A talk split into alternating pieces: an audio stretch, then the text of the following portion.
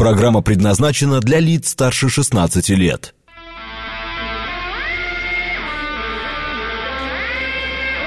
Восемь часов восемь минут, понедельник, май, день двадцать девятый.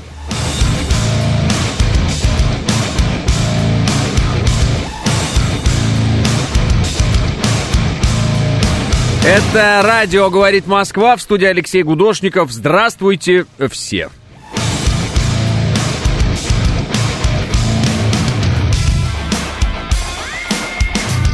Григорий из СПБ шутит, что президент Путин подписал документ о назначении Эрдогана президентом Турции на следующие пять лет.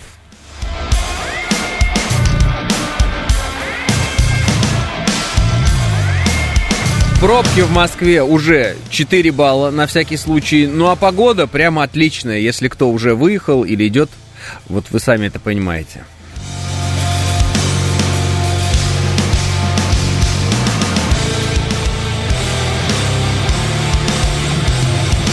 Один обещал в Ялте через полгода оказаться, у другого до контрнаступа осталось 4 дня, пишет Спира. Э, Спира э, из тех, кто вынужден по какой-то причине, не знаю по какой, следить за заявлениями украинских политиков, а это всегда очень так внутренне тяжело. Спира, у вас очень э, мощная, мощный стержень. Как бросить курить? Спрашивает Алекс Бокс. Дальше. Как жарить яйца? У человека сразу э, четкие вопросы. Как отказаться от майонеза? Вот. Поздравляют западные СМИ с победой, пишет Василий. Э, стоило не читать новости в выходные, столько событий, что там талибы устроили борьба за воду, или я неправильно понял, пишет Сейн. Ярославка стоит, уже сил нет, товарищи, проезжайте, уже поезжайте все в отпуска, пишет э, Роман.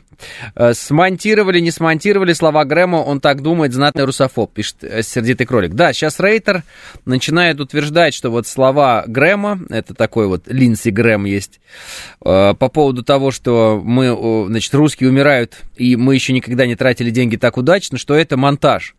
Ну вот. Но знаете, что самое интересное? Монтаж не наш, а украинский. Типа Киев из разных слов Линдси Грэма, когда он был, ну, общался с Зеленским, слепили видео, в котором э, как бы Грэм говорит, русские умирают, мы хорошо вложили деньги.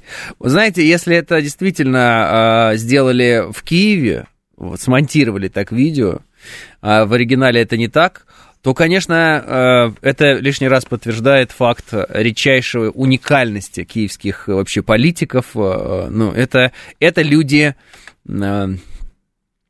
уникальных свойств и качеств, если так можно выразиться. Это во-первых. Второе. Даже если это видео, кстати, смонтировано, допустим, и, допустим, так получилось, потому что уникальные киевские политики очень хотели, чтобы кто-нибудь сказал, э, русские умирают, и я получаю от этого удовольствие. Ну, чтобы вот злодеями выступить настоящими, да. Вот. В любом случае, конкретно к Линдси Грэму эти слова очень быстро и хорошо и э, прилипли. Вот они прилипли. Почему? Потому что он реально такой. То есть от него вот этих фраз можно ожидать. И когда он их говорит, даже если это монтаж, это на самом деле то, что он думает. И это здорово. Э, у меня даже возникло ощущение, что если действительно Киев так отмонтировал видео, что это какой-то наш, э, наш человек там сидит и такой, сейчас я это... Э, и это его решительное было действие, вот такой, знаете, танец он решил. Пляски со смертью устроить, в том смысле, что ах так, а вот держите, я расскажу вам об истинных намерениях Линдси Грэма. Наверняка американцы именно так и думают. Русские умирают, никогда еще не было так хорошо, это самое лучшее вложение денег. Наверняка так оно и есть. Ну а что касается видео, если оно смонтировано, да еще и смонтировано Киевом, это, говорю, лишний раз подтверждает только умственные способности небывалые тех людей, которые сегодня в Киеве выполняют приказы тех людей, которые из Вашингтона. И так сильно их выполняют, что аж подставляют этих людей. Ну, посмотрим. Тут как бы два варианта. Либо его пытаются обелить, да, это первый вариант. И второй вариант, э, ну, второй вариант это, это нынешняя Украина со всеми ее э, удивительными свойствами сказочными, я бы даже сказал. А, тот момент, когда все говорят, что это монтаж, кроме самого Линдси Грэма, пишет Кирилл. А, так я не понял, Залужный настоящий или нет, пишет Сергей. А, да, фотография Залужного, которая появилась на выходных, тоже всем понравилась. Все обсуждают, почему Залужный перестал отбрасывать тень. Но у меня ответов на этот вопрос нет. Я лишь могу сказать, что, а, судя по той фотографии, где они стоят возле какой-то а, лодки, ну, как утверждается, это какой-то боевой катер и так далее, а, понятно, что Залужный, может быть, и жив, а флот украинский давно уже мертв. О чем я, собственно, и написал у себя в Телеграм. Телеграм называется Гудошников, можете посмотреть. И еще сделал э, небольшое, провел небольшое расследование э, и истинную раскадровку встречи Залужного с кем она была. Вот вы можете увидеть там. Вот. Можно, можно показать эту фотографию. Это истинная фотография, вот э, как я ее вижу, и как мне кажется, там было, на самом деле. Если то, что сказал Линдси Грэм, монтаж, уголовное дело отменят, пиндосы накажут Укров за такое, пишет Николай. Понять не имею, накажут или не накажут, Николай, это сложно сказать. Но я думаю, что ну, до определенной степени американцы, конечно, ну, стараются полностью контролировать э, Укров, как вы говорите. Но я думаю, что вот это вот э, вот этот хуторской креатив, он всегда будет присутствовать, и э, это, собственно, то, обо что американцы разобьются в итоге. Ну, помимо того, помимо нашей силы, да, они разобьются еще об вот, вот эту вещь. Хуторской креатив. Его по-другому, ну, никак. Ну, знаете, вот эти вот песни, где там подтанцовка в пакетах пляшет для груза 200, там песня про груз 200, вот что-то такое. Вот эти вот все фотографирования с марками. Ну да-да-да, вот эта фотография. Вот мне кажется, в оригинале она выглядела именно вот так. Вот. И э, тот герой, который сверху, он говорит Залужному и его э, сотоварищам, «Бывайте», говорит, их теандры. Вот так вот. Ну, дальше вы эту фразу знаете. Ну, мне кажется, так было. Э, это старая технология Анэнербия, потому что Залужный и тень не отбрасывает. Трутневский говорит, ну, смешно. Uh, украинцы раскопали архив КГБ и научились превращать людей в вампиров, пишет Светланыч. Украина все больше и больше начинает uh, быть похожа на ИГИЛ, пишет Виталий. Террористическая организация ИГИЛ. Uh, давным-давно первый главный редактор «Говорит Москва» Сергей Доренко сказал, что Украина превратится в ИГИЛ. И так оно и есть. Э, это такое стремительное абсолютно действие, и вы его собственными глазами, к сожалению, для себя э, все вместе мы наблюдаем. Вот.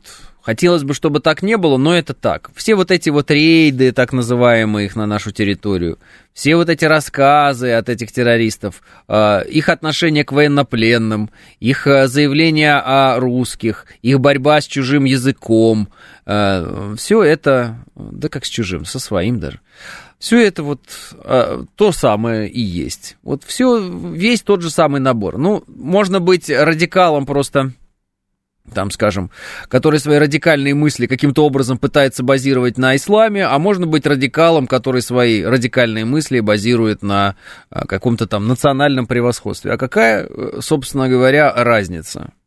Если итог и исход одинаковый, какой-то э, абсолютно экстремистский, да, человек или, ну, там, группа лиц, или, не дай бог, страна, такое тоже в истории бывало и довольно часто, вот, э, начинают э, убивать людей э, и преследовать их, потому что вот они считают себя лучше других как будто бы им открылась какая-то там истина, которая другим неведома, и всех других надо срочно убить, потому что вот, а как же еще? Ну, иначе кто-нибудь возьмет да и скажет, что Черное море украинцы не вырывали, вот, понимаете? Скажете, это вообще-то неправда про Черное море и украинцев, что это, это, это Степ. Ну да, да, Степ и Степ.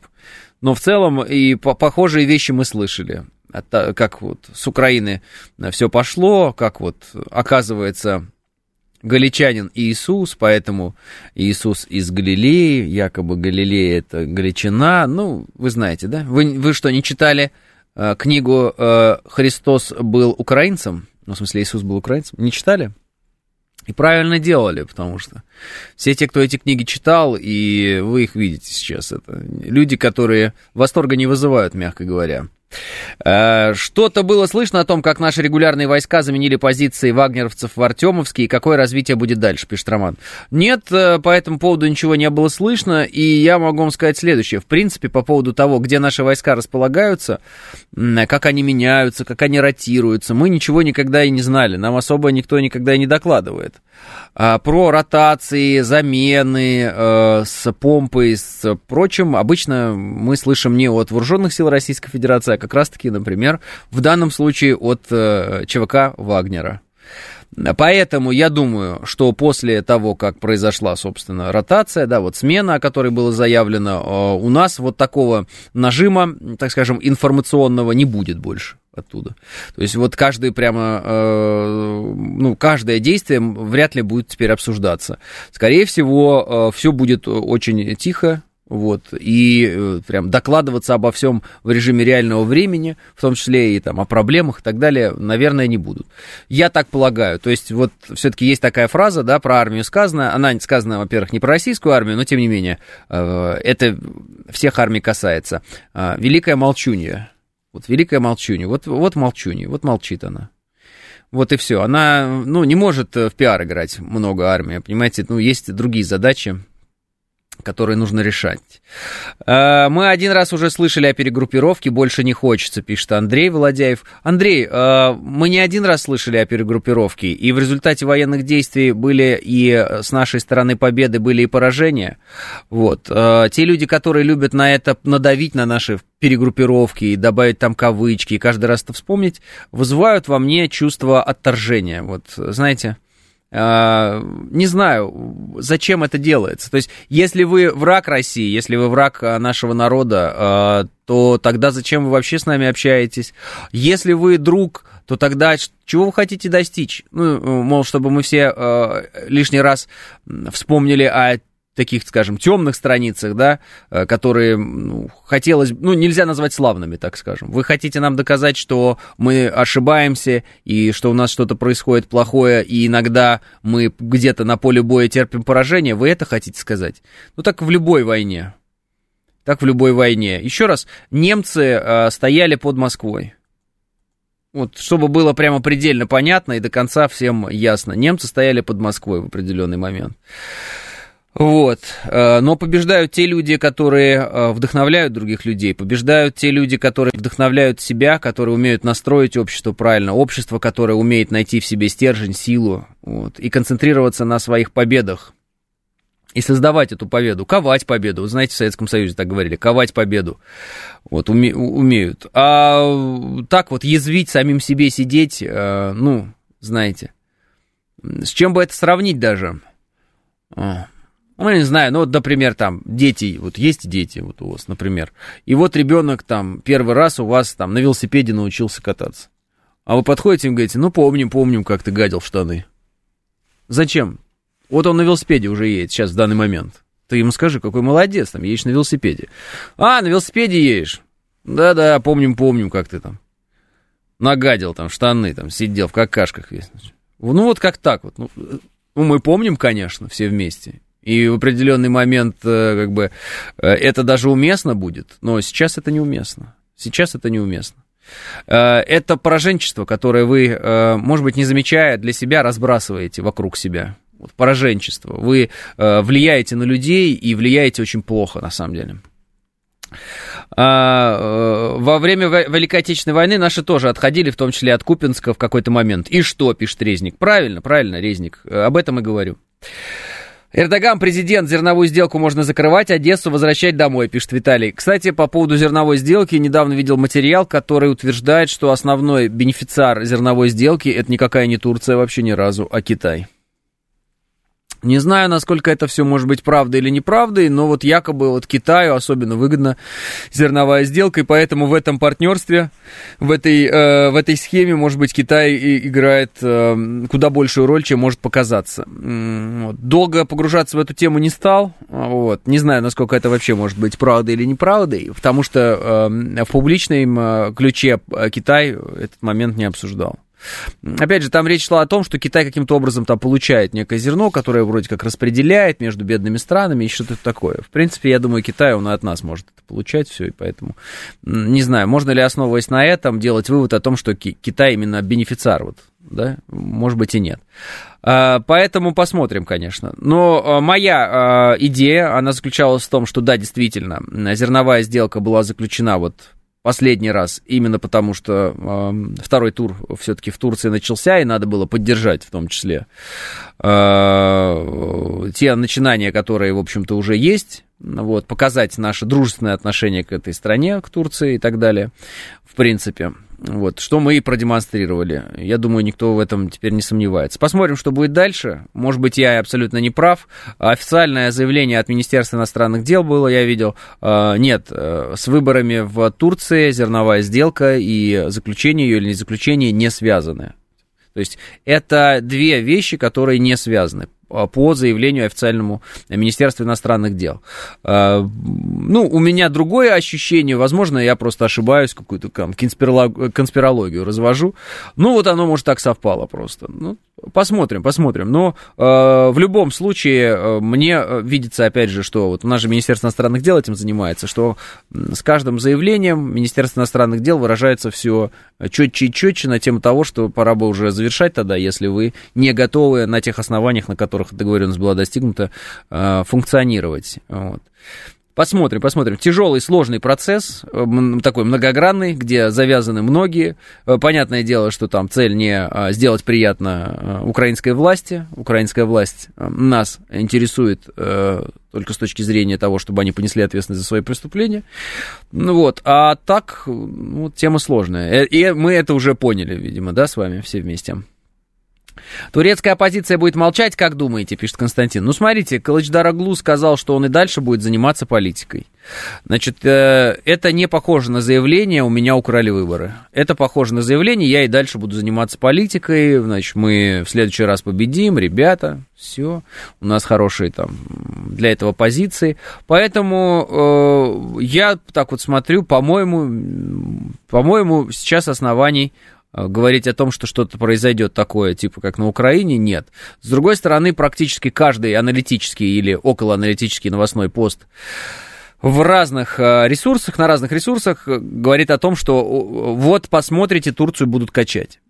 Собственно, изначально я тоже так думаю, и много раз мы это обсуждали в разных эфирах с вами, и на телевидении вот обсуждал с коллегами. Мы вот сходились во мнении, что что-то будет. Ну, э, последнее заявление Калачдар Углу вроде бы как будто бы говорит о другом. Может быть, я неправильно его прочитал в этом смысле, да? Я прочитал-то я его как прочитал, понял, имеется. В Анталии родственники живут, боялись беспорядков, их нет, все спокойно, пишет Григорий. Ну, вот видите, а Эрдоган это вообще охарактеризовал как а, триумф демократии. Мол, вот смотрите, как мы там ноздря в ноздрю идем, да? Конечно, фраза «ноздря в ноздрю» э, после того, как мы узнали о специфике работы украинской администрации, приобрела и иные смыслы, но давайте так. Здесь имеется в виду, что э, очень близкий результат был у Кылычдаруглу и у Эрдогана, и борьба эта разворачивалась э, по-настоящему, и значит, нет ни у кого оснований сомневаться в том, что эти выборы, они вот честные. А, приветствую. А что еще может проигравший э, хрыч Тараканов сказать? Все похоже на спектакль, пишет Дмитрий Чехов. В РЭО время ВОВ наши тоже отступили. И что в время ВОВ люди не получали паспорта? Представ, представьте, что с ними будет. Представляете, что с ними будет, пишет Олег.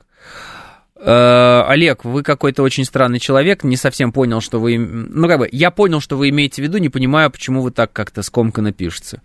Значит, Олег нам говорит, смотрите, Россия пришла, дала паспорта, а потом откуда-то отступила, как говорит Олег. А во время Великой Отечественной войны людям паспорта не раздавали. Олег, не по паспортам нацистская Германия убивала наших людей во время Великой Отечественной войны. Неужели вы, как взрослый человек, этого не понимаете? Наши военные потери э, соотнести, можно соотнести по цифрам с военными потерями гитлеровской Германии. Да, у нас потери выше. Э, плюс-минус, вот как говорят разные люди, э, именно эксперты, кто считал, ну, на треть у нас больше военные потери.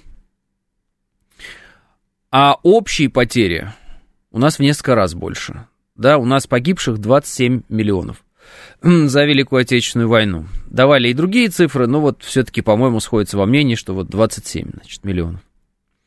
О чем это говорит? Если военные потери соотнести можно, а потери в э, не военные, да, так скажем, в мирных гражданах соотнести невозможно. Это говорит лишь о том, что Германия вела войну на уничтожение нашего народа и осуществляла геноцид нашего многонационального советского на тот момент народа. Советская армия не осуществляла геноцида населения Европы, которое э, советская армия освобождала от гитлеровских захватчиков. Советская армия не осуществляла геноцида немецкого населения. Кстати, про изнасилованных немок миф. Это именно миф. И известно, кто его придумал, известно, зачем его придумали, и в том числе для того, чтобы изобразить, что советская армия, она была ничуть не лучше, чем армия гитлеровской Германии. А, зачем это и кому было нужно? Ну, вот теперь вы знаете. Это нужно было а, нашим, в кавычках, союзникам тогдашним, и теперь, а, в кавычках, партнерам, которые из этого строят глобальную историю, в которой есть Советский Союз, есть гитлеровская Германия, которые схлестнулись между собой, два тоталитарных режима, как они говорят, вот, и они были одинаково жестокие, эти два тоталитарных режима, как они говорят, и был, э, были хорошие демократические режимы, ну вот, которые э, всех освободили в итоге, и слава богу, как хорошо так вот э, случилось. Естественно, хорошие демократические режимы никогда вам не расскажут о том, что на территории Соединенных Штатов Америки вот. После бомбардировки Пёрл-Харбора э, японскими милитаристами, например, были созданы японские, ну, лагеря для японцев, концентрационные, в которых были и женщины, и дети, и много кто еще. Вот. Никто вам не скажет о том, сколько людей погибло в этих лагерях. И никто вам не скажет о том, что в эти лагеря их сгоняли просто по национальному признаку а не по каким-то там причинам э, сотрудничества с кем-то еще подобное. Просто собрали японцев и, загня... и загнали в лагеря. Это по поводу очень хорошего демократического американского режима во времена Второй мировой войны. Также напоминаем о применении очень хорошим демократическим режимом э, атомной бомбы двух вот, по городам с мирным населением на бомбардировке Хиросимы и Нагасаки. Есть очень тонкий, грустный, но от того и э, язвительный анекдот в интернете. Знаете, чем японец отличается, чем русский отличается от японца? Русский не может простить американцам бомбардировку Хиросимы и Нагасаки. Вот. 8.30 новости.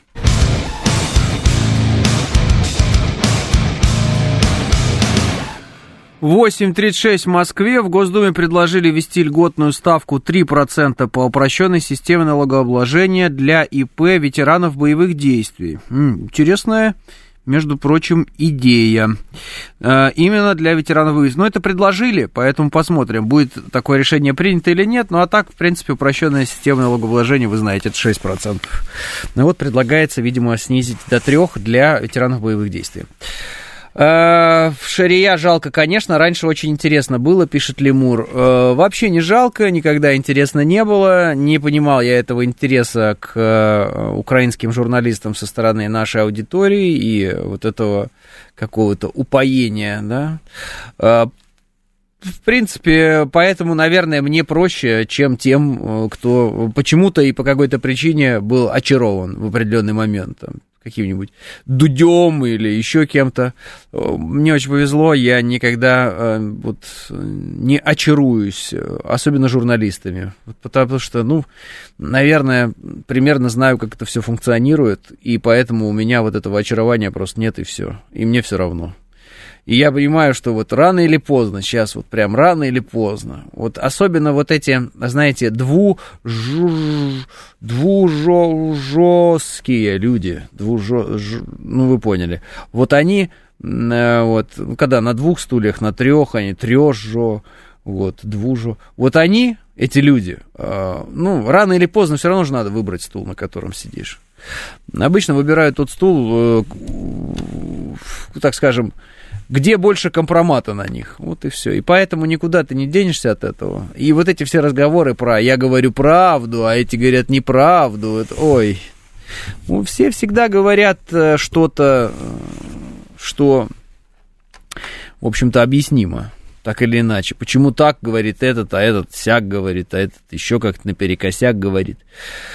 Поэтому вот люди, претендующие во время боевых действий на какое-то якобы там особое отстраненное мнение, э, центризм, это люди, которые лукавят, они на самом деле не центристы. Поэтому, кстати, зачастую, когда кто-то появляется и говорит, что если я против войны, кто, э, значит, я за Америку теперь, или там, я что, за Украину теперь? Э, ты знаешь, э, если ты задаешься этим вопросом, то у тебя вообще в целом есть некий воздух внутри, который позволяет тебе этим вопросом задаться. То есть это вот местечко, оно на самом деле есть, потому что у тебя ответ же тоже есть в голове. Ну, то есть человек, который э, и в страшном сне себе не может представить, что он против России, и, там, за какую-нибудь Украину нынешнюю или еще что-то, он этим вопросом вообще не задается. Просто в голове не возникает его, и все. А когда человек подходит, ну, не подходит, или пишет, или что, а если я против войны, я что, за Украину? Ну, значит, чувствует, что да, так оно и есть. Ну, значит, чувствует, что по подспудно где-то внутри, значит, он знает ответ на этот восхитительный вопрос. И как будто бы он ставит нас якобы в тупик и этим вопросом. На самом деле тупика никакого нет, ответ очевидный «да». Как бы это же понятно. Потому что э, во время боевых действий, во время войны и так далее, ну, какой центризм? О чем вообще разговор? Какой может быть центризм? Что это за чепуха? Кому вы это по, по ушам этим ездите? То есть во времена, когда все спокойно и нормально, конечно, центризм. А во времена военных действий, ну, посмотрите на наших всех знаменитых журналистов, да, метров журналистики, стандарты журналистики, которые задавали в 90-е годы, и теперь они все вот нас учили в разных университетах, приходили к нам на открытые занятия, все с открытым ртом это все слушали, смотрели их работы, там, программы из из 90-х. Ну, посмотрите на них. Ну, я говорю, Невзорова в космос не летал Гагарин. Ну, как бы, что вам еще нужно? чтобы понять, э, да, что нам еще нужно, чтобы понять, э, как на самом деле обстоят дела в этой сфере. Вот. Э, такие люди, как люди, обычные люди. По баллонской системе, пишет Саша. Вот из таких мнений улетают сегодня в Аргентину, пишет Максим. Так э, не из таких мнений. Максим Аветтянс мне пишет. А, а, улетаю. Не из-за таких мнений, Максим, вы улетаете в Аргентину, а потому что вы хотели улететь в Аргентину. А, и теперь вы это представляете как какой-то подвиг очень большой, что вы улетаете в Аргентину, потому что вас здесь там затравили, достали и так далее. Неправда. Вы просто хотели очень в Аргентину. И мне всегда казалось, что э, самым правильным и четким э, позиционированием взрослого человека э, в мире должно быть вот именно такое позиционирование. Ребята, я хочу туда-то. Мне очень хочется жить вот в такой стране. С такой погодой, вот там, с такими людьми, еще что-то. Я вот, ну, фанатею, не знаю, от аргентинцев. Футбол аргентинский, кайфую. Мне в России не хочется жить, э, потому что я всегда хотел жить в Аргентине. Вот, э, например, во мне бы вы не нашли никогда никакого осуждения или еще что-то такого относительно того, вот таких слов. Почему? Ну, потому что вот я, например, родился в Казахстане, а сейчас я живу в Москве да? Ну, понятно, что я родился в Советском Союзе, потом это все развалилось, и вот это вот все. Но так, логика. Я логику человека, который переезжает куда-то, потому что он туда хочет, я ее понимаю абсолютно. Я не понимаю, зачем э, для этого рассказывать, какое все вокруг вас э, плохое, и что якобы это плохое вас вынудило туда переехать. Вот я не понимаю вот этого, правда. Это какое-то э, очень странное психологическое действие. С чем оно связано, не знаю. В принципе, наверное, если пообщаться со специалистами, которые, ну, разбираются вот в этих вот мотивации человека, еще что-то, как он вообще, человек себе говорит, что надо там какой-то шаг сделать, как себя настраивать на эти шаги. Может быть, это такой способ, да, подтолкнуть себя к действиям. Ну так вы себя подталкиваете, а другим вот, ну, как бы свою правду эту не несите, как говорится. А зачем? Ну, то есть, вам очень хочется там жить в какой-то другой стране потихонечку готовитесь.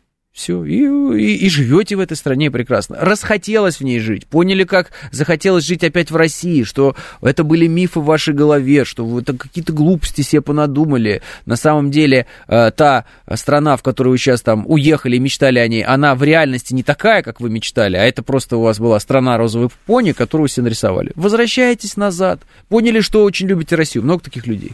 Уехали, потом, ой, я понял, что я вот глупость сделал. Добро пожаловать, родной. Добро пожаловать. Это здорово, что ты прозрел, это здорово, что ты понял. Это, ну... А кто-то уехал и... Слушайте, я как на своем месте. Я вообще как будто родился в этой Аргентине. Все, старик, мы приедем к тебе в гости, как только все уляжется, приедем в гости там, э, не знаю, будем дружить, э, общаться. Какие проблемы? Правильно? Ну вот, мне кажется, это правильное, взрослое, нормальное такое вот э, поведение. Все остальное это поведение какого-то подростка, который орет все время про то, что его родители везде ограничили. Вот это вот вопли, вот эти истошные. Вы течете по течению, а я не буду по этому течению течь, а вот и, а вы меня ограничиваете, да я гений, а вы все не понимаете. Вот, все родственники дураки, бабушка, дедушка дураки, мама, папа дураки, я один умный. Но это подростковое поведение, это незрелый человек, который хочет свалить ответственность на кого-то другого, и все, за свои неудачи. Чтобы потом, и если, когда уехал в другую страну, там рассказывать, что вот у него не получилось, э, но он же и не собирался там ничего делать. Да ладно, бросьте. Да бросьте.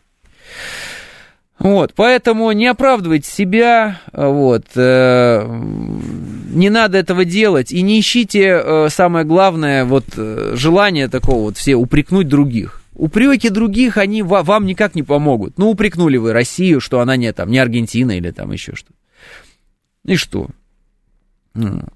Поэтому как-то так. А по поводу того, что я говорю, что э, в военных действиях э, не может быть э, нейтральной стороны, это просто факт и все. Ну, как вы себе представляете нейтральную сторону в Великую Отечественную войну? Никак. Как вы себе представляете нейтральную сторону во, во времена там, Отечественной войны 1812 года? Как? Никак. Как вы себе представляете нейтральную сторону э, для американцев во время, например, Вьетнамской войны? Может, если кто не понимает, на наших примерах, на американских поймете. Там была сторона одна, которая говорила, надо делать, вторая сторона, которая завершайте. Там никакой нейтральности тоже не было. Общество всегда, когда происходит что-то важное и что-то, ну, такое, тектонические сдвиги происходят, общество в любом случае делится а контраст повышается всегда. В спокойные времена, когда ничего не происходит, этот контраст сглаживается. Больше полутонов, больше сложностей, э, больше э, всяких но, вопросов, ответов, рассуждений.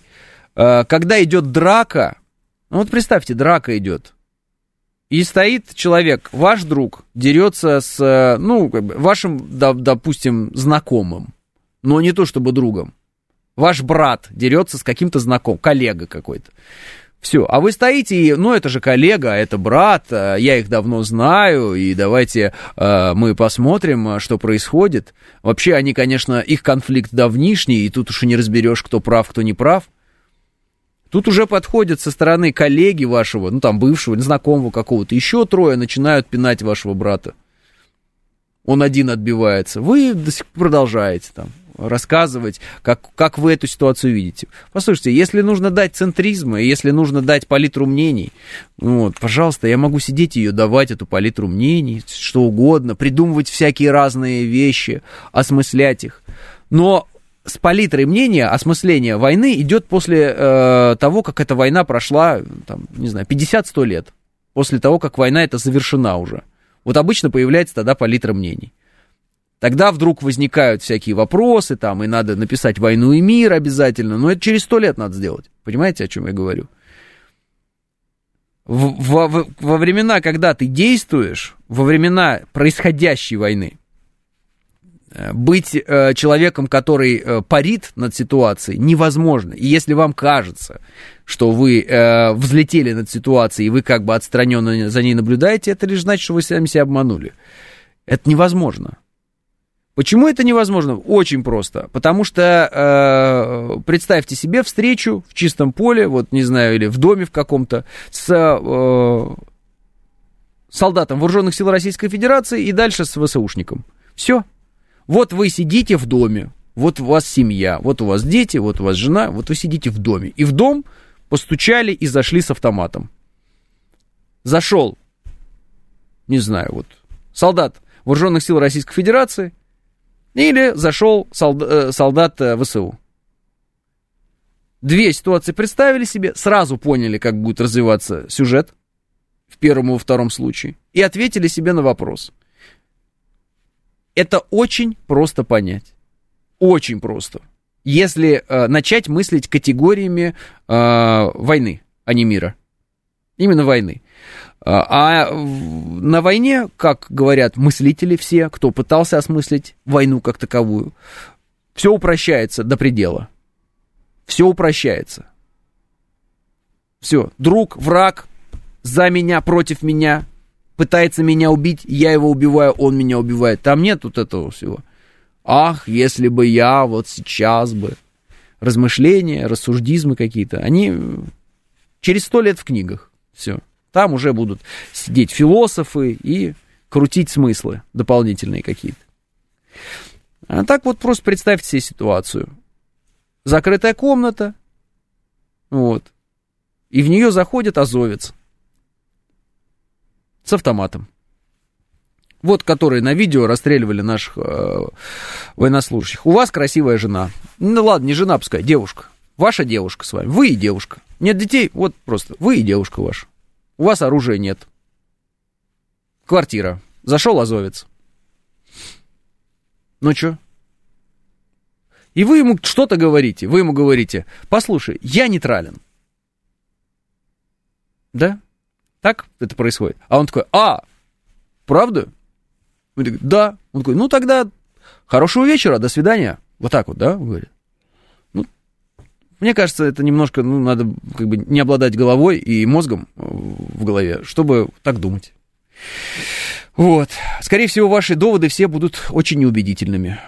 Вот. И вот то, что вы слышите от нацистов украинских, а вы это слышите, когда они говорят, что русских надо убивать, Подоляк вот этот, помощник украинского там президента так называемого, он же это говорит в открытую. Они все это в открытую говорят. Мы вас ненавидим, мы вас будем убивать, мы русских достанем везде.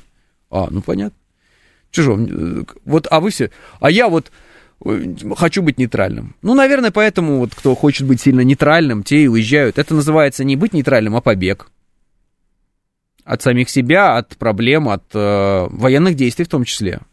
Можем ли мы это осуждать все вместе там, да, человек бежит от войны? Да нет, все понятно, резоны ясны, как бы спасти себя и там, близких своих, я не знаю, в каком, какими коллективами кто куда переезжает или не переезжает. Все ясно. Все ясно. Более того, в этом конфликте вы, видимо, делаете ставку на то, что э, Россия проиграет.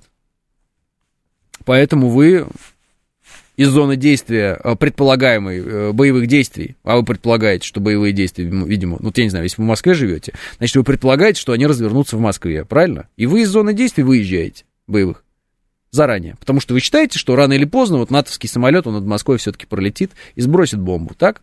Или ракета долетит какая-то натовская. Украинские ракеты не долетят, у них нет уже таких ракет давно, которые могли куда-либо долететь. Либо не было, либо нет уже, все украинские ракеты не долетят. Соответственно, если какие-то ракеты будут сюда долетать, это будут уже натовские ракеты. В схватке Россия-НАТО вы ставите на НАТО и уезжаете в какую-то третью страну. Либо натовскую, либо, ну, какую-то вообще, типа, на другом континенте. Там не заденет. Ну, объяснимо, понятно, все ясно. Претензий у меня к вам нет. Вы живете свою жизнь, Э, и ваша задача обеспечить безопасность себя, своих близких и так далее, потому что я ее обеспечивать э, не буду, это же понятно абсолютно, да. То есть, когда там дядьки какие-то э, с там, экранов что-то на кого-то кричат, я тоже этого не совсем понимаю, потому что, ну, ты будешь обеспечивать безопасность этих людей? Нет? Ну, тогда что ты кричишь с экрана? Что ты кричишь? Да, что ты там? Ты, ты, ты не отвечаешь ни за что, не отвечаешь. Поэтому давай это ну, бывают у нас. Знаете, чем меньше э, ответственности и чем меньше реальной власти в руках, тем больше криков и привлечение к себе внимания. Посмотрите, пожалуйста, на меня. Ну, мы посмотрели все вместе. Но, мне кажется, самый очень простой вопрос, когда, вот, знаете, бывают там люди, нужно ядерным оружием ударить. Вопрос. ты мне гарантируешь, э, ну как, ладно, не мне, ты гарантируешь всем людям, которым ты это предлагаешь, что по ним э, ответного ядерного удара не будет. Гарантируешь этим семьям, детям, женщинам, старикам, гарантируешь или нет? Вот прям стопроцентную гарантию даешь? Я вас уверяю, не дают они гарантии этих. И не дадут никогда. Потому что никто в здравом уме на этот вопрос никогда не даст такую гарантию. Да, конечно, какие проблемы, да они... Нет, нет. Никаких гарантий. То есть э, предлагают сыграть в русскую рулетку некоторые люди. Спасибо большое. Может быть, у кого-то там осталось не так много дней на этом свете, и он об этом знает, и поэтому готов в эти русские рулетки играть. Нам нужны гарантии, мы стараемся, да. Мы, мы планируем строить Россию, мы планируем чтобы население прирастало в России, чтобы Россия была сильным большим государством. Нам не нужен ядерный пепел, мы это тоже понимаем. Поэтому гарантии, гарантии, гарантии. А не просто так вот это. Да? Привыкли комфортно себя чувствовать. А как насчет детей чинуш? Они жиреют понемногу, пишет Александр. Александр, все разговоры про детей чинуш, они э, ровным счетом ничего не стоят. Потому что это э, обычные, э, э, как сказать, революционные разговоры. Всегда. Это революционная пропаганда. Значит, есть дети чинуш, есть дети не чинуш. Дети чинуш живут хорошо, наши дети живут плохо. Вот. Все. Любая пропаганда, основанная на там, революционных идеях, она строится вот на этом.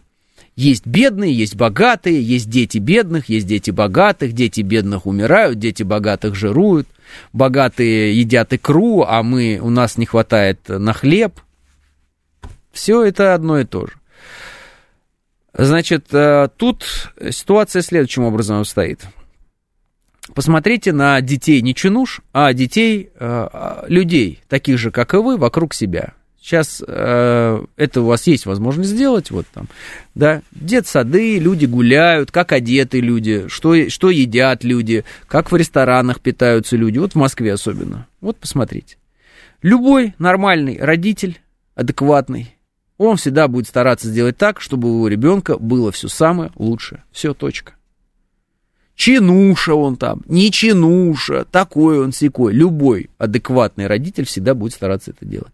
Более того, любой адекватный родитель всегда будет стараться оградить от всех бед, проблем и так далее собой как щитом ребенка. Так или нет? Вы такой? Да. Ваш сосед такой? Да. Почему вы думаете, что какой-нибудь чинуша, какой-нибудь другой? И ему вот наплевать. Вы скажете, но вот Сталин с его сыном. А вот Сталин необычный человек. Понимаете, о чем я говорю? Сталин как раз это человек, э, которого, ну, как бы, соизмерять его с простыми людьми не получится. Не получится. В этом-то весь и, как бы, момент. Вот. А с другими чиновниками, в том числе и в Советском Союзе, можно сравнивать. Можно сравнивать. Разное поведение бывало. Ну вот. Поэтому, когда вдруг вы решили э, поиграть вот в эту в социальную несправедливость, в которой вы э, камертоном выступаете, э, помните, что если вы мне по телефону э, через Телеграм, видимо, смартфон у вас, пишете о, со- о социальной несправедливости, это, скорее всего, у вас в 8.56 есть время о ней писать, об этой социальной несправедливости. У вас есть телефон хороший, более-менее, который позволяет установить приложение Telegram и в нем писать. У вас есть деньги на мобильную связь, которая, кстати, не дешевеет отнюдь. Обратите, пожалуйста, на это внимание.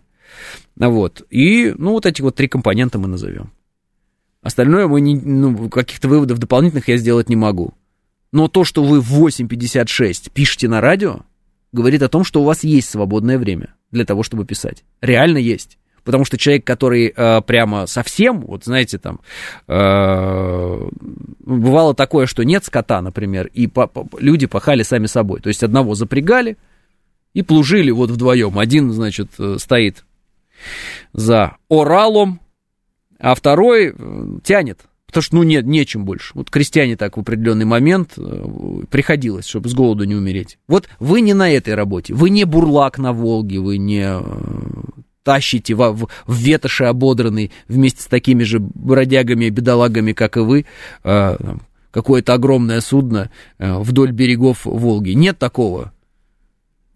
Понимаете, о чем я говорю? Поэтому, когда говорите о социальной несправедливости, помните, что э, вам может казаться богатым и зажравшимся чиновник, а человеку, например, из Бузулука Оренбургской области можете показаться зажратым вы.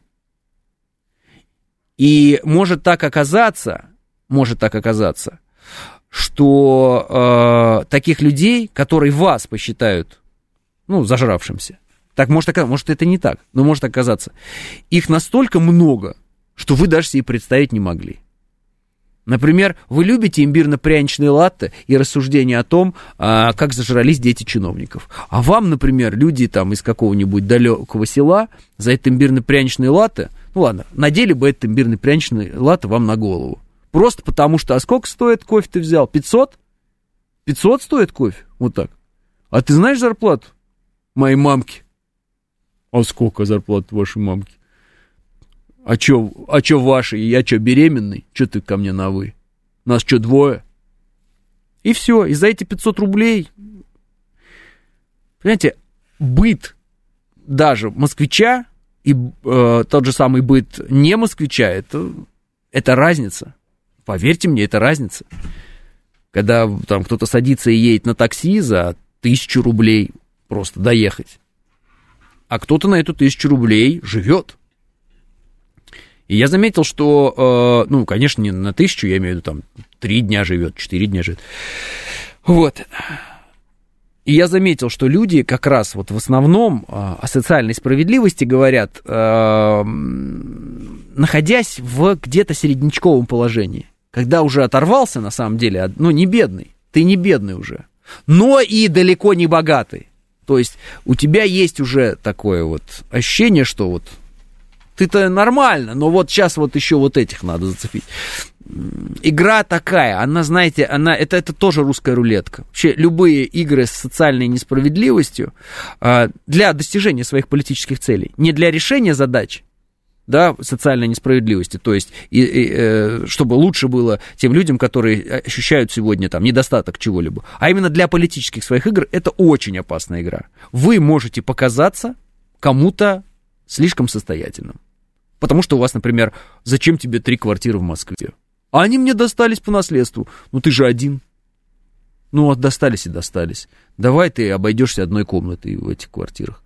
А вообще лучше езжай-ка ты в общежитие. А эти три квартиры, смотри, у нас есть многодетные семьи, им раздадим, им нужнее. Такова социальная справедливость, может быть, на самом деле. И об этом много книг написано. Да, про революцию, и по, по, про то, как распределялись э, та же самая недвижимость после революции. Поэтому не играйте с этим, это опасно все. 9.00 новости. Программа предназначена для лиц старше 16 лет. 9 часов 6 минут, понедельник, май, день 29.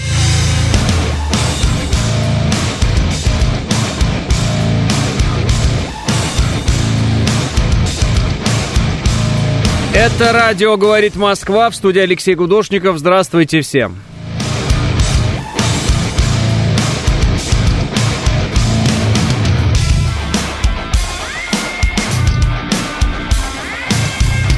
Интересно, у нас СК работает. Вот сенатора американского в розыск и дело завели. Это им как здрасте, а вот наших искать не хотят. Вы имеете в виду кого, Панк 13? Наших сенаторов, что их искать? Они в Совете Федерации.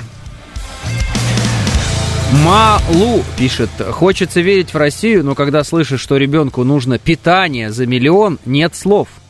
Сейчас, Малу, я вам одну э, шутку по этому поводу прочитаю, да, ну не по этому поводу, а по поводу той интонации, э, с которой и вы говорите, и Панк 13.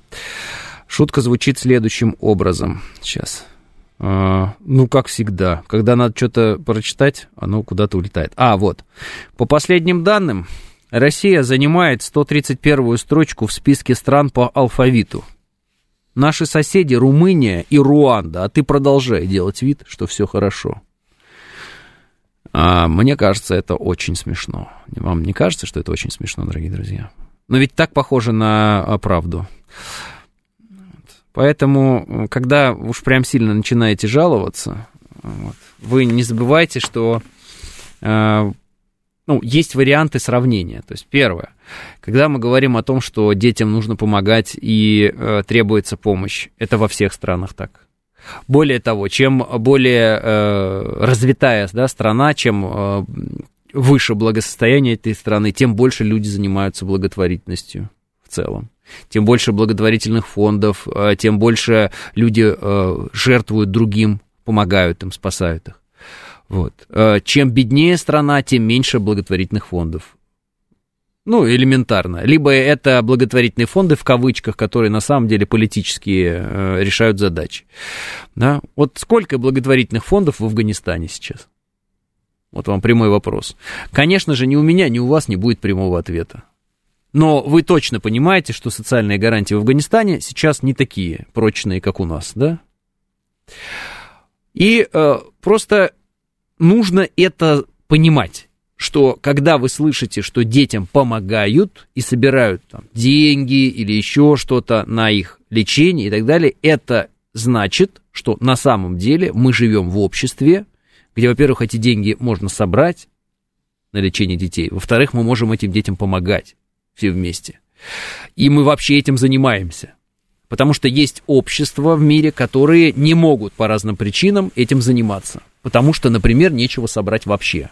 Потому что это общество, э, ну, с протянутой рукой вынуждено быть, ну, страна. Э, и жить за чужие средства, за чужие деньги, э, ждать зерна, в том числе по зерновому коридору, вот, ждать помощи от других стран гуманитарной, потому что сами не могут.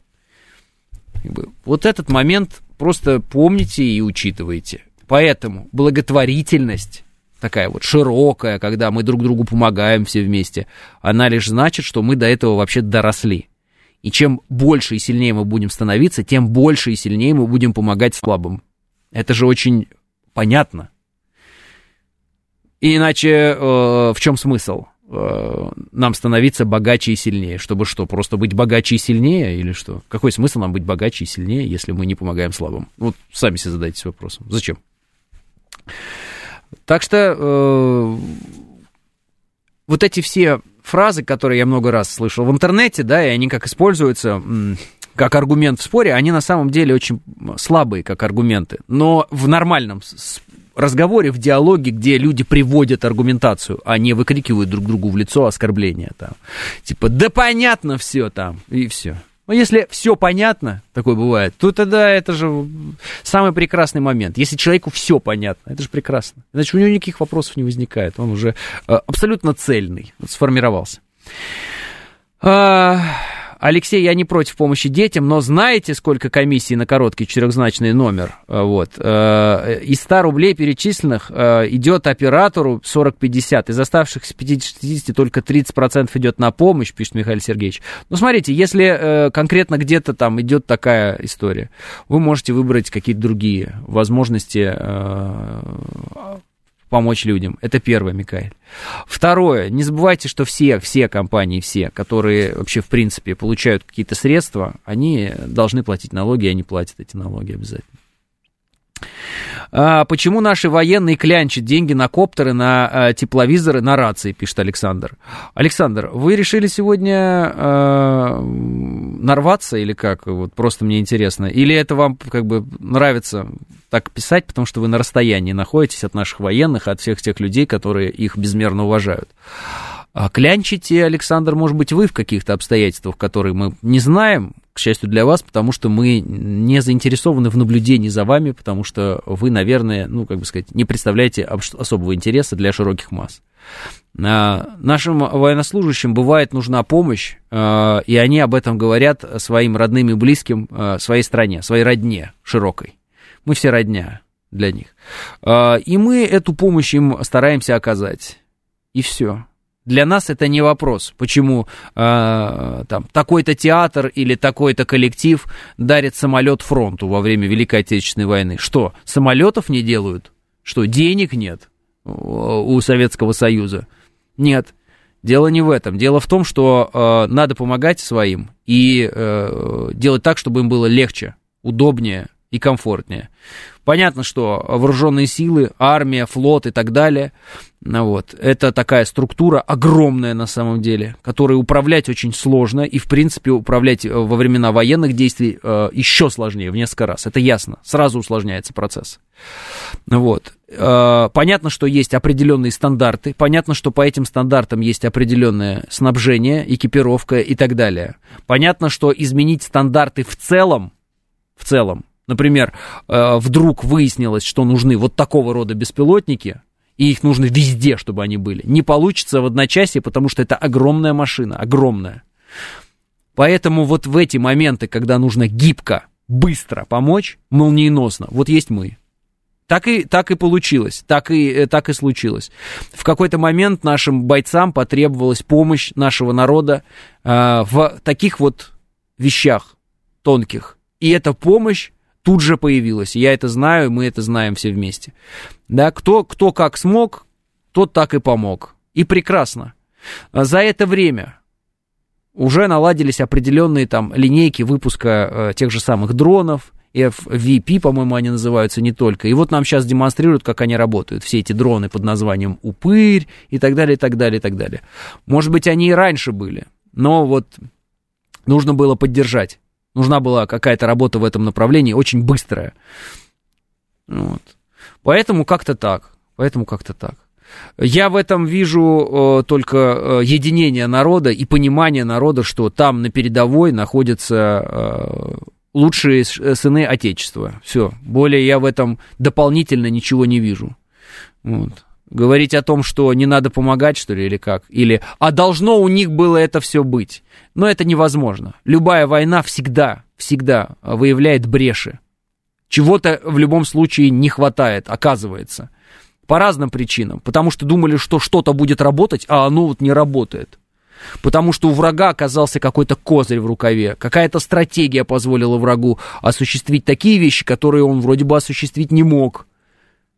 Третьи страны, которые поставляют тайно или не тайно э, какие-то вещи, разведки вражеские, которые работают против нас, предатели в наших рядах обязательно. А как, вы думали, предателей нет, что ли? Конечно, есть. Конечно, есть предатели.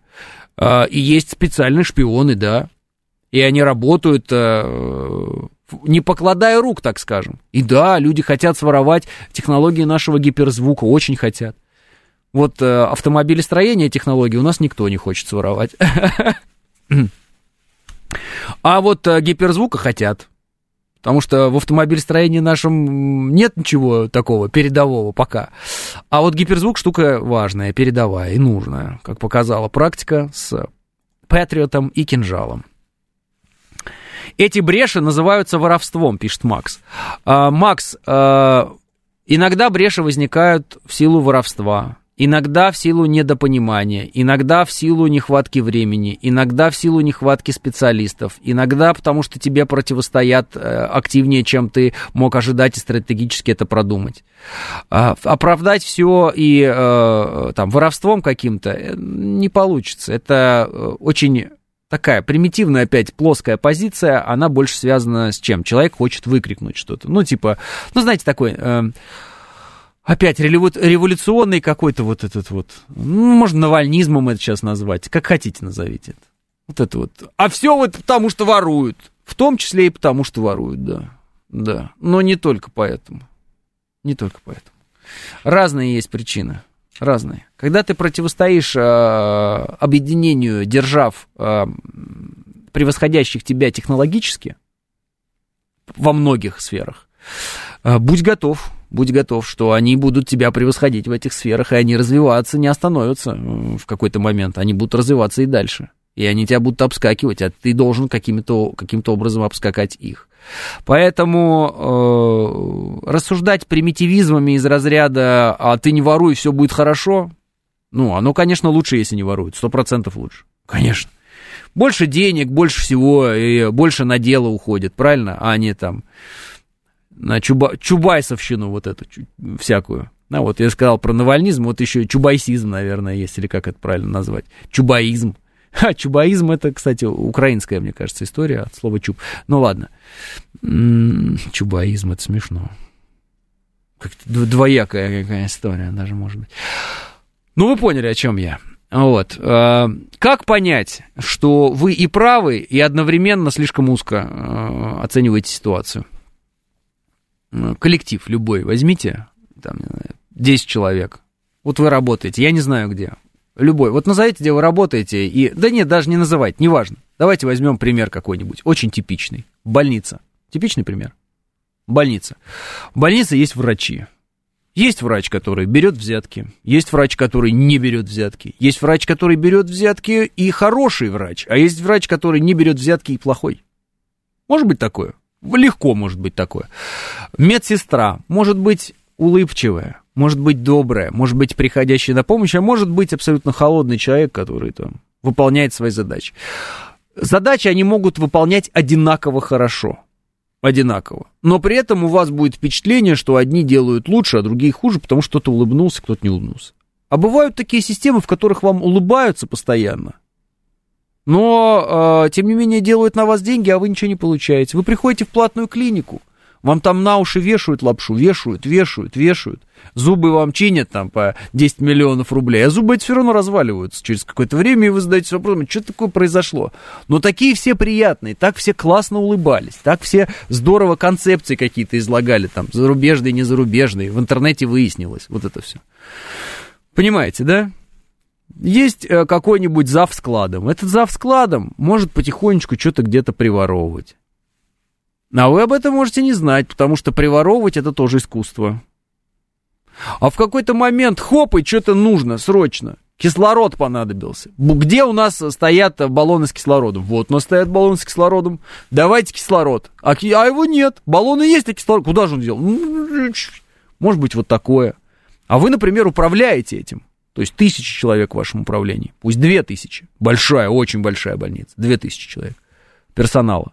Вы что, можете знать, что у каждого в голове, кто каждый, каждую секунду делает? Это невозможно. Это же не роботизированная система, это люди.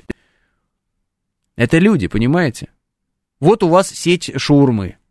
Один, э, кто готовит шаурму, э, значит, повар, да, повар, наверное, так надо, шаурмен, он вот очень зациклен на гигиене, в хорошем смысле. Он моет руки, у него перчатки. А другой пошел, вышел, подержался за там места какие-то, потому что ему там приспичило, почесал где-нибудь, и тут же вам руками этими слабал шурму и кушай, дорогой друг.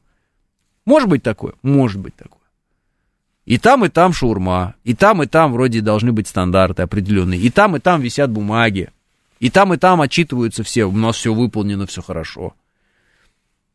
Люди есть люди кто хоть раз пытался управлять людьми, и даже не то, что управлять людьми, слово управлять людьми, оно дурацкое. Организовать работу коллектива, вот это реально правильное определение, а не э, вот. Кто хотя бы раз в жизни пытался организовать поездку куда-то нескольких людей, хотя просто поездка. Просто мы на выходные поедем куда-то в Углич, не знаю, ну, ну куда-то мы поедем на выходные. И мы поедем двумя семьями с детьми, и еще с нами будет бабушка. Давайте. Все. Я это организую, говорит один человек. И после этого долгая психологическая терапия и слезы у психотерапевта, потому что э, а где этот? А что? А это взяли? Ой, не взяли. А, ты, а вообще зачем я с вами поехал? Слушайте, мы уже приехали. Я хочу писить. Пивка бы. Пивка бы. А я хочу писить, я хочу какать. А мне, а мне плохо. А мне бы... И вот это все, вот это вот. Весь этот механизм надо довести. Получить удовольствие от поездки надо. Очень сильно нам всем порадоваться надо. А не ты куда это положил? А ты куда это положил? А, а, а, вот этого, чтобы не было. Как собаки, да, там, лаяться, гавкаться. Получить удовольствие. И потом еще назад приехать и... Ах, как здорово мы отдохнули. Если вы хоть раз делали ремонт, хоть раз, и договаривались с людьми, если у вас хоть раз была какая-то история со стройкой, которая была не под ключ, когда там просто вы отдаете деньги, их разворовывают э, и э, на 20% от отданных вами денег строят вам сарай, который развалится через год, а именно такой, где вы контролируете, где вы точно, вы как прораб работаете, где вы четко каждую копеечку, закупки ваши, контролируете там, чтобы все равно где-то украдут, но чтобы, вот, понимаете, бетон замесить, чтобы бетон был бетон, а не 70% песка, 30% бетона. Вы за всем следите, у вас везде камеры, вот все, чтобы железно было. Вот кто хоть раз так делал, понимает, что последние у тебя волосы, если были, выпадут, а если не выпадут, то посидеют, а потом выпадут все равно. Почему? Потому что это люди. Мы люди, понимаете? А вы почему думаете, что если речь идет об армии, там что-то по-другому? Что там вдруг не люди, а какие-то другие люди. Какие-то вот не люди, а инопланетяне, там роботы какие-то. А, а, да, хорошо. Конечно, степень организации в военизированной, э, вот, ну, как бы в структуре армии она выше, гораздо выше. Что доказывает э, гораздо меньшее количество несчастных случаев в армии, чем на гражданке. Гораздо меньшее количество суицидов, чем на гражданке. Гораздо много каких моментов. Вы скажете, ну и в тюрьме тоже. Я скажу, да, и в тюрьме очень высокая организация.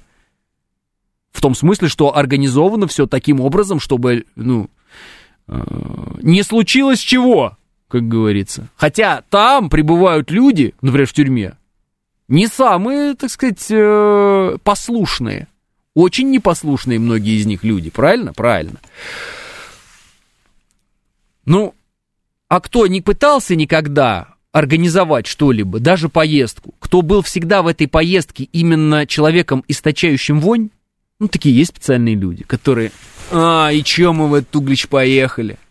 Да дома бы сидели. Вот это такой персонаж, он есть в каждой семье, он есть в кругу друзей, он есть в каждой работе. Когда кто-то организовал корпоратив, собрал всех, э, там, не знаю, в караоке, и один кто-то пришел и сказал, а, этот караоке-клуб, ну, Вообще-то это отстойный караоке-клуб. Где ты был в тот момент, когда происходила организация процесса? Чем ты занимался? дорогой друг, почему ты именно сейчас это делаешь? Я вот помню, мы там, а, у нас была команда, мы в КВН играли в студенчестве, вот, никаких особых успехов, там, не, не, не, не беспокойтесь по этому поводу, нечего искать. Но смысл в том, что э, вот был человек, не помню как, вот я даже его имени не могу вспомнить. У нас была большая сборная команда, и вот единственное, что он делал, это он, когда все все написали, когда все все поставили, сделали, и, э, ну, обкатывается материал, показывают, ну, сами друг другу показываем, смешно, не смешно. Он просто сидел говорил, ну, это не смешно. А, это не зайдет. Да, ну, это глупости. И после этого, э, как бы, ну, я просто таких людей не люблю вообще, в принципе, и такое поведение не люблю, поэтому я с ним все время это э, в контрах был. Я говорю, а ты что написал? Ну, что написал, давай. Да я ничего не написал. Я говорю, может, ты оценивать не будешь тогда? Ну, как бы, что ты оцениваешь? Ты кто? Прям вот чуть ли не до драки доходило, прям очень сильные конфликты были, потому что я говорю, какой-то человек сидит и дает свои какие-то оценки, хотя он вообще ничего не делает для коллектива, он не продвигает нашу победу, он нас к победе не ведет, этот говнюк. Он просто сидит и воняет. Что ты воняешь? Ты кто такой? Ты вали отсюда. Вот прям собирай вещи и вали отсюда. Сделай там свою какую-то команду и попробуй с ней хоть что-то победить. Ты же ничего не пишешь. Ты же с точки зрения творчества ничтожный человек. Вот, ну, реально, вот я даже сейчас завожусь. Даже сейчас завожусь, сколько лет прошло. Вот обязательно надо вот сидеть и... Нет, это, это дрянь. Так может говорить человек, который написал 100 тысяч шуток и э, он основной автор, и он э, реально видит, и ему доверяют, и все таки да-да-да-да-да, слушай, да-да-да, слушай, он не просто так сказал, надо ему верить. А это, боже мой, что ты? И вот на работе, на каждой, вот вы работаете, обязательно будет какой-то говнюк, который надменно подойдет, что-то вам скажет, что не так вы работаете как-то. Это не ваш начальник, он никакие вам распоряжения не дает, он на вас на работу не нанимал, он просто вот ходит и портит настроение всем. Кто ты такой? Почему ты решил мне подсказывать? Ты мой начальник? Нет. Ты, э, я твой подчиненный? Нет. А, знаешь, вот здесь надо было бы. Вот. Знаешь, э, иди в баню. Иди. Иди просто, иди вот. Вот прямо подожди. Ты в какой момент почувствовал, что мне нужен твой совет? В какой? в момент, когда ты почувствовал себя старшим товарищем, или там, в момент, когда ты себя почувствовал компетентным э, каким-то менеджером, как только и если ты будешь мной руководить, а я по какой-то странной случайности приму это руководство, ну, в смысле, э, тебя как руководителя и отнесусь к тебе с уважением, что вряд ли вообще когда-то произойдет, тогда будем говорить. Вот, понимаете, да? Так же и здесь. Как вы воспринимаете страну? Мы команда или нет? Если мы команда, и если у нас общая цель победа, тогда давайте так. Э, претензии предъявлять друг другу можно, но давайте хотя бы тогда эти претензии будут соотноситься с нашими делами. То есть, если человек делает много для победы и предъявляет претензии, ну, это хоть понятно. Но он многое делает для победы, и он предъявляет претензии, он говорит, вы что там сидите все, не делаете ничего. Я вам сказал делать.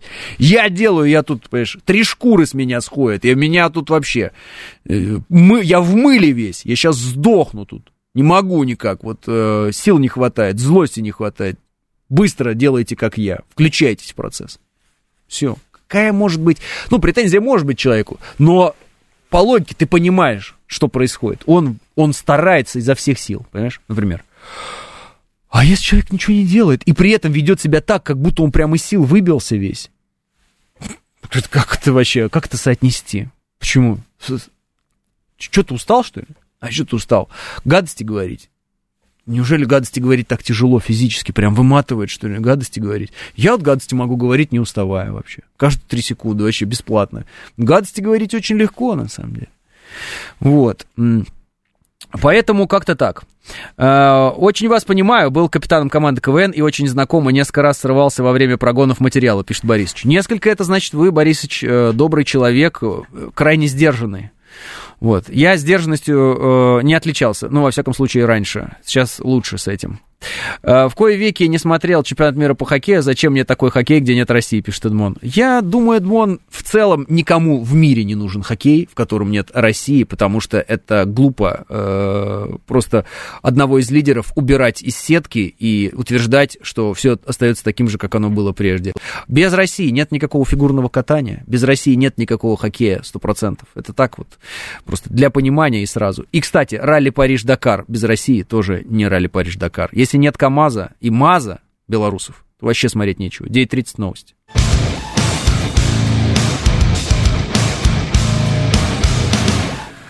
9.36 в Москве, это радиостанция «Говорит Москва», 94.8, в студии Алексей Гудошников. Всем еще раз здравствуйте. Не люблю улыбчивых и приветливых врачей, продавцов и так далее, пишет Мира. Нет, я люблю улыбчивых людей, и мне нравится, когда люди это делают от души. Вот, знаете, не люблю вот это вот, э, когда это дело... Ну, это тоже видно, мне кажется. А, разъясните, в чем суть зарубы талибов с Ираном, что могут делить люди, имеющие одно мощное общее ненависть к Америке. Как-то слишком вовремя это заварушка, пишет Альманах. А, Альманах, давайте так, я попробую эти все вопросы выяснить сначала у специалистов по региону, и потом более-менее будем на эту тему рассуждать.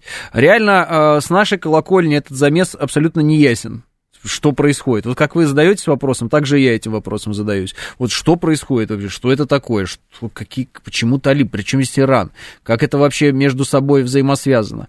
Но единственное, что можно сказать, э, э, например, да, по поводу общий враг, вот, например, Америка у кого-то. И могут ли страны, имеющие общего врага в виде Америки, между собой э, воевать? Давайте будем откровенными. Э, основной враг сегодняшней Украины это Америка на самом деле. Вот как бы это не, э, может быть, не с тем понятно, но я попытаюсь вот коротко объяснить. Uh, империалистические планы, по-другому не назовешь, Соединенных Штатов Америки заключаются в том, и заключались в том, чтобы забрать юг России фактически, вот Крым и так далее, и так далее, и так далее. Uh, через Украину сломать, uh, Украину сломать Россию.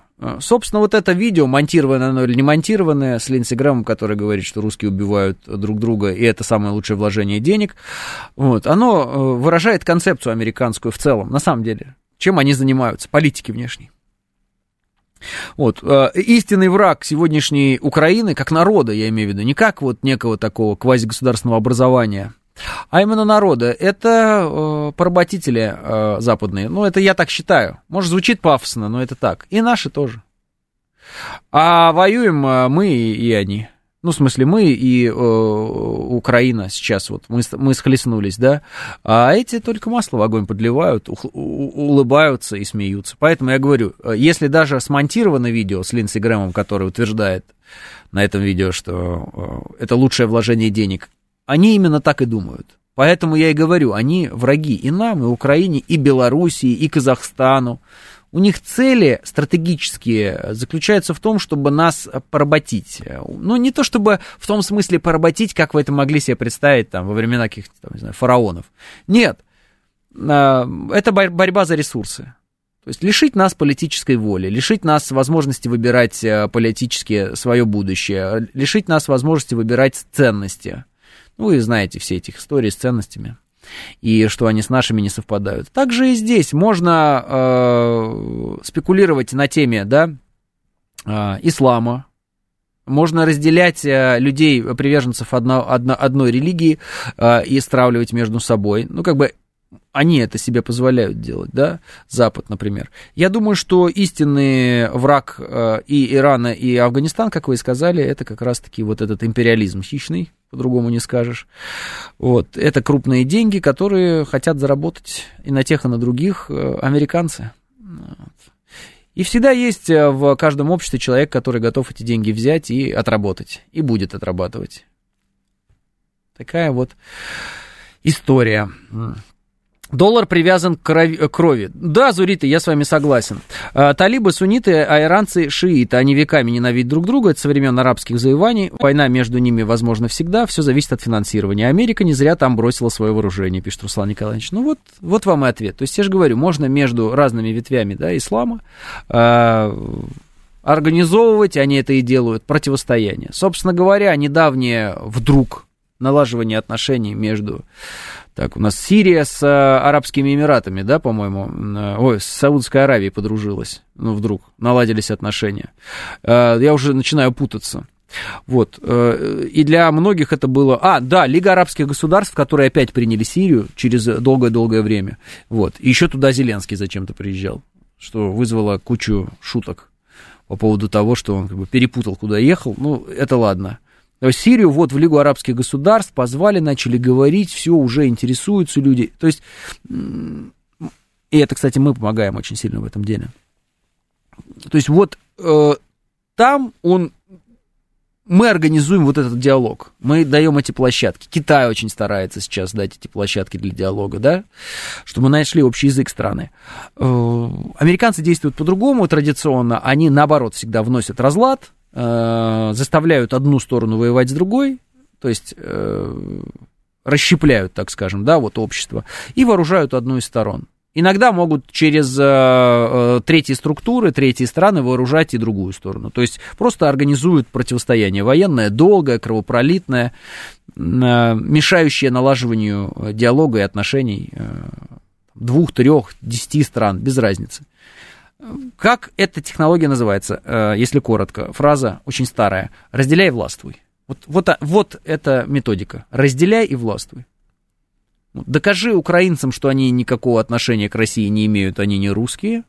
А, докажи, что они никакого отношения к церкви не имеют, к нашему общему корню, что они всегда были там э, врагами русским, а русские были им врагами, что они вообще сами не русские, русского языка не существует, что это какой-то российский язык. И вот вы получите людей, которым только дай оружие уже, и дальше настраивай их на войну, и они будут умирать.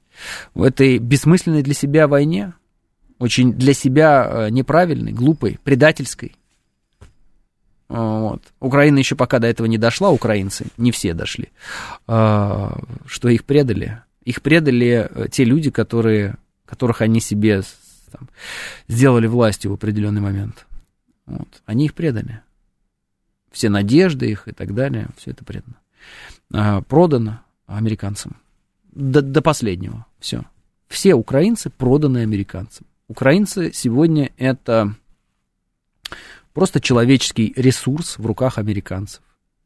Ну, Э, который думает, что он э, на самом деле свободный, э, что они думают, что они свободные люди. Они нам кричат, что мы рабы. Это ужасно наблюдать за этим, что они думают, что они свободны. Это, наверное, самое страшное вот вообще из всего того, что какой мысли можно прийти. Как они убеждены, что они свободны и борются за свободу. Это поразительно. То есть полностью их страна продана американцам. Полностью. И они думают, что они бьются за свободу. Как это возможно? Я не знаю, но вот так вот оно происходит. Ну, с другой стороны, а кто-то же в России говорит благословенные 90-е. Ну, говорят? Говорят. А чем это не то же самое? Да? Страна умирала, а у него благословенные 90-е. Ну, вот. Такая специфика, бывает такое. Так, э, а у них э, и вероисповедание одно, не а, они мусульмане, это понятно, но направление одно. Ну вот вам объяснили, а как раз, что не, не одно, да, нам всем объяснили. А вот интересно, если Америка сгинет, прекратятся ли войны по всему миру, или это человечество, в принципе, такое тупое, пишет Алексей Т. Я думаю, что войны не прекратятся. Вот. Я думаю, что войны, в принципе, не прекратятся ни- никогда, а, пока есть человек. А, есть человек, есть конфликт. А, есть конфликт, есть война. Вот я думаю, что это невозможно прекратить. Другое дело, что можно наверное, попытаться выстроить такую систему, которая будет минимизировать количество вот, э, конфликтов и э, стараться эти конфликты разрешить мирным путем быстрее, а не наоборот через э, конфликты решать свои политические задачи. Э, к сожалению, для нас, для всех, сегодня э, в мире выстроена ситуация, при которой решение политических и экономических задач страны номер один в мире, Соединенных Штатов Америки, лежит в плоскости войны.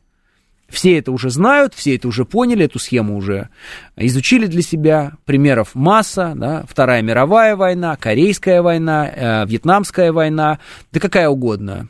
Иракская война, э, вот на Украине, пожалуйста, Югославия.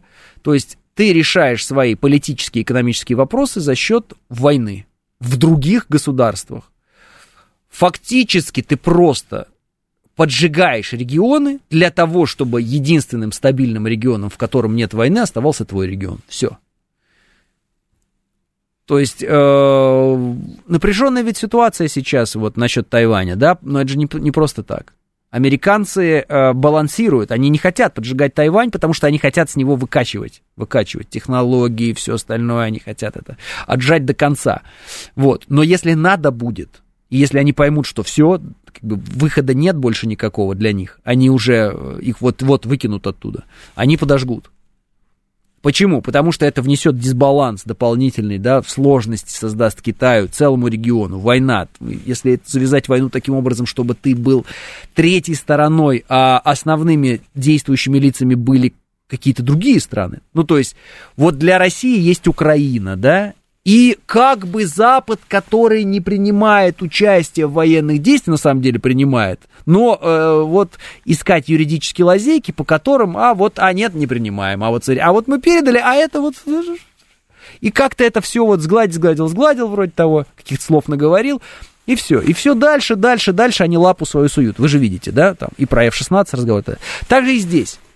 Конечно, идеально, я так понимаю, ситуация будет выглядеть так. Северная Корея, Китай – находится в тяжелейшей войне с Южной Кореей, с Японией, да, Тайвань воюет, кровь льется, ужас, мрак. Идеальная картина американцев. Вот. Идеальная пока у них, потому что они просто технологии, они все, они э, высасывают все соки из этих э, регионов. Но если вариант военных действий, вот это все воюет, а американцы только подкидывают. Вот они сидят за океаном и подкидывают. На Тайвань оружие подкидывают, в Японию, и так далее. То есть создать массу Украин везде. Украина это некий военный плацдарм для постоянного поддержания э, войны в регионе. Война дестабилизирует регион, роняет его экономически, весь регион. В любом случае, вы видите, в Европе роста экономики нет. Европа тоже начала стагнировать, а иногда и э, в некоторых местах и падать. Это в том числе из-за, естественно, украинского кризиса и тех решений, которые принимают западные элиты, э, исходя из этого кризиса. То есть они бы могли бы с нами договориться, но они не договариваются с нами. Почему западные элиты, например, в европейских странах идут в разрез с тем, что требует от них народ? И это показывает уровень поддержки. То есть там уровень поддержки элиты очень низкий. 27% у Риши Сунака, да, у кого-то 30%. В общем, ни у кого даже 50 нет. То есть говорить о том, чтобы там уровень поддержки был э, как там, в Китае или у нас, э, да, не приходится. Все вот где-то в районе Байдена. Район Байдена это 30, 33, 34 процента. Вот такое. Это еще смеялись, что лидеры G7 это удивительное такое собрание лидеров, у которых минимальная поддержка в собственных странах. Почему так? Потому что. Потому что здесь не про интересы народа и не про завершение конфликта. Здесь про интересы конкретных элит, конкретных абсолютно, да, крупных капиталистов, которым надо, чтобы конфликт был и все падало, кроме того места, где они находятся. Почему нужно делать так для них? Потому что они хотят привлечь инвестиции к себе, все деньги собрать, все аккумулировать. Как это сделать? Вот смотрите, есть дом один, он не горит, а все остальные дома горят. Люди берут вот так в охапку вещи, вот так вот, из этих домов выносят, и куда-то им надо это сложить. Здравствуйте, у меня не горящий дом. Не важно, что ты поджег все эти дома. Важно, что ты говоришь, складывайте. Вот, у меня здесь есть амбары, у меня здесь есть вот такой подвал, секой, складывайте. Я вам отдам, не переживайте. Вот вам, бумага, вот мы записали, люстра, э, золотая челюсть, э, горшок. Вот, это ваше. Вы в любой момент, в любой момент можете прийти и забрать. Вот вам бумажка. И вы так кладете бумажку, это называется долговое обязательство, да? Оно бывает разным. Оно может быть э, в виде денежки, оно может быть в виде облигации, оно может быть в виде акции, это может быть разное. Это долговое обязательство. Это бумага, на которой написано, что она стоит определенного... А она что-то вообще стоит. Это кусок бумаги. Все. И вы приходите такой, а дайте-ка мне, пожалуйста, мне мой э, вот э, горшок, э, мой э, еще люстру э, и вот это вот. А тебе говорят, эй, мы сейчас в таких долгах, ты не представляешь, мы сейчас сами в таких долгах. А вы такие, а кому вы должны? Сами себе. Это как вообще? А вот так. А мы у вас у всех брали и себе в долг давали. Ну, потом мы его отдадим, но отдать мы его не можем. И никогда не отдадим. Фактически это э, пирамида финансовая. Когда э, ты берешь и закрываешь, необх... ну, как бы сказать, финансовые потребности одного из участников, стоящего выше, ты закрываешь за счет э, того, что выкачиваешь деньги из того, кто ниже стоит. И вот по пирамиде так оно идет. И, э, и рушится пирамида обычно начинает снизу. То есть начинают отваливаться вот эти вещи. Вот в этой пирамиде западной сегодня э, вы видите, что рушится, да? Первое это Украина. Это вот э, неофиты, это те, кто э, пришел и не пришел на Запад. Тех, кого взяли для того, чтобы убить. Все, вот они первые. Тут же вторая прослойка, которые как бы равны Америке, но не равны. Это вот Европа. Вы видите, она начинает сыпаться. И она будет сыпаться. Никуда не денетесь от этого. И вот оно все так. У нас просто отняли сразу деньги. Мы тоже первые там в этом списке. Нам просто сказали, все, у вас денег нет. Они заморожены. Что значит заморожены? Вот представьте себе, вы идете по улице, вам подходит человек какой-то и говорит, здорово. Ну, вы понимаете, что он как бы сильнее вас, там, вы не убежите и так далее. Вы говорите, здравствуйте. Такой, слышь, есть деньги? Он такой, ну, есть. Давай. Телефон давай. Куртку снимаю. Ну, короче, вот эти деньги я у тебя сейчас не своровал, не забрал. Они заморожены. Они заморожены, и они твои. Но они заморожены. Они вот сейчас вот как бы... Я считаю, что ты как лох ведешься на улице.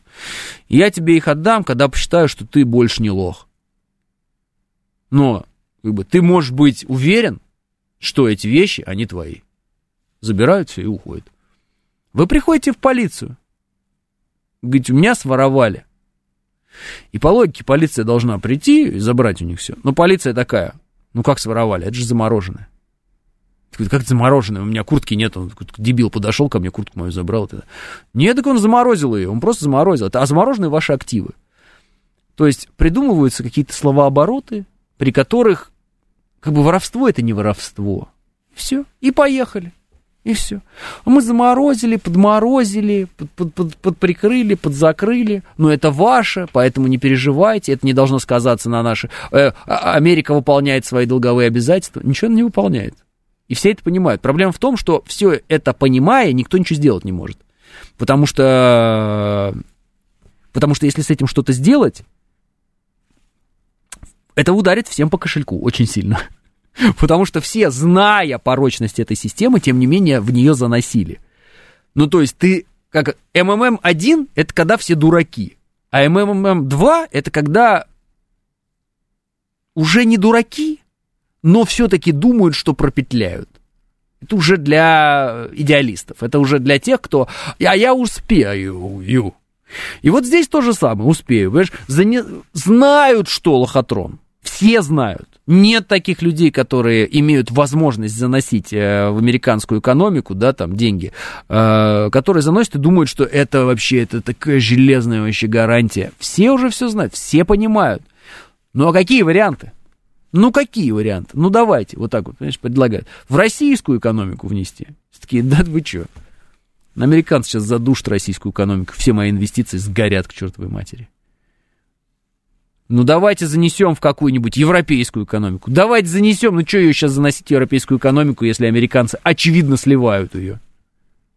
Давайте в китайскую. Ну, давайте, но ну, давайте Китай сначала победит Америку, и станет стороной номер один, сто процентов, чтобы американцы такие, а, а, ничего сделать не можем. А сейчас пока еще непонятно. Может быть, Китай вот сможет, а может и не сможет. Так-то, конечно, по логике исторического процесса мы понимаем, что Китай должен одержать победу в противостоянии долгом, стратегическом и так далее. Китай вроде бы выгоднее выглядит. Но мы знаем, что американцы тоже э, не пальцем, как говорится, созданные ребята. Вот. Они вообще-то в противостоянии с Советским Союзом одержали, по сути, победу. Они, они, они наверху оказались в какой-то момент, к сожалению, для нас. Нам надо бы из этого делать уроки какие-то извлекать, на самом деле. Вот. Понимаете, какое э, э дело? И вот одно дело, когда у тебя нет денег – оно здорово, их нет и нет. Знаете, такой есть поговорки. Не, не, не жили хорошо, и не надо начинать. Нет денег, нет проблем. А другое дело, когда они у тебя есть, или когда ты бизнесмен, и вообще все, вся твоя деятельность, она вообще заточена на то, чтобы деньги зарабатывать. И, и тебя начинают ставить вот в эти рамки, там, ты должен, и ты вот, вот, вот, вот так вот из, изгаляешься как-то, и вот, вот крутишься что-то, и вот, вот в какой-то раскоряке, как корова в бомбалюке вот в этом, да, жить захочешь, не так раскорячишься.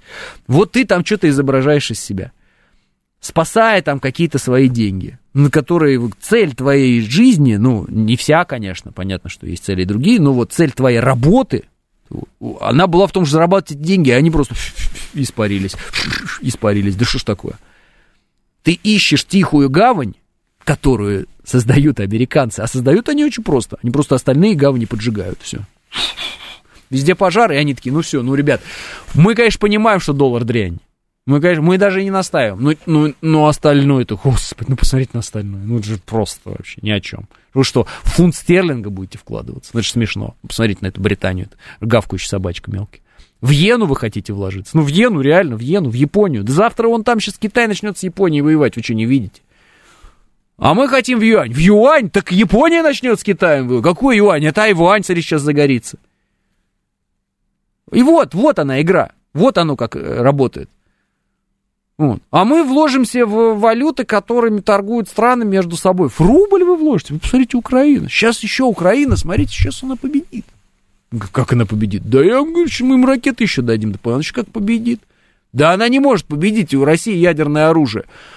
Да не ударит Россия ядерным оружием. Ты что? А если ядерное оружие, если ядерное оружие, после этого, ну все, ну все, ну там теперь тысячи лет вообще будет пустыня, ребята, ни в коем случае никогда не вкладывайтесь в рубль. Там пустыня, все, о, о, железный занавес, запути, дикари, дикари с ядерным оружием, ужасно. Вот. Логика очень простая. Везде должен быть ад, а в Америке должен быть рай. Все. Свободы, хорошее настроение, музыка, все улыбаются. Вот это все. Но у них тоже время на исходе. Им тоже понятно, что э, создавать иллюзию э, рая на земле в Америке у них не получается. В силу того, что, например, мы просто видим, как выглядят улицы Сан-Франциско, Майами, мы знаем, это в интернете публикуется, что они реально забиты наркоманами, адскими какими-то, просто это ужас. Вот. Мы каждый день получаем видео о драках в США, о перестрелках в США, о стрель... стрельбе в школах в США, каждый день. Мы видим, как э, толпы каких-то людей, требующих, качающих каких-то права, грабят магазины, эти магазины закрываются. Мы видим, какой перекос страшно идет с этими всеми э, заигрываниями с трансами и прочими извращенцами. Мы это видим. Вот в чем дело. И э, образ создать вот этот вот, знаете, как э, счастливая улыбающаяся американская семья 60-х годов, да, послевоенная, золотая, великолепная пора, красивые автомобили, красивые мужчины, красивые женщины, красивые семьи, не получается. У них тоже время на исходе в этом смысле. Вот. Всем остальным просто надо каким-то образом продержаться и не, не поддаться вот этому э, давлению. То есть избежать пожара в своем доме. Поэтому, в принципе, я китайцев понимаю, которые не вступают в баталии э, с Тайванем. Они ждут, они хотят э, пройти с наименьшими потерями. Они хотят, они понимают, что Тайвань по логике, по всему, как все движется, он, он будет вместе с Китаем вот во всех смыслах этого слова. Вот. Но они хотят это сделать наименьшей кровью для себя и наименьшими потерями. Вот. Все очень просто. Мы тоже хотели, мы тоже хотели, но у нас не получилось. Почему у нас не получилось, а у Китая пока получается? Очень простой ответ, у меня есть 30 секунд на него. Потому что из двух целей, которые нужно было выбрать американцам, они выбрали нас, потому что посчитали нас слабее, чем китайцев. Все. Они подумали, так, Россию надо просто сломать военными методами, китайцев ломать экономически военными, сложнее гораздо, да? Они выбрали нас как слабую цель и зашли через Украину. Все. Вот она драка. Соответственно, Китай сейчас имеет возможность на наших, ну, как бы, на наших плечах, в некотором смысле, становиться сверхдержавой, потому что мы закрываем тему войны. Мы на себя ее взяли. Имейте это в виду. Ну, а мы, соответственно, получаем помощь от Китая. Если бы они развязали войну в Тайване, на Тайване, тогда по-другому э, все это было. Но они выбрали нас как э, более легкую, по их мнению, цель, американцы. Вот и все. 10.00, новости. Я прощаюсь с вами до завтра, и да пребудет с вами сила.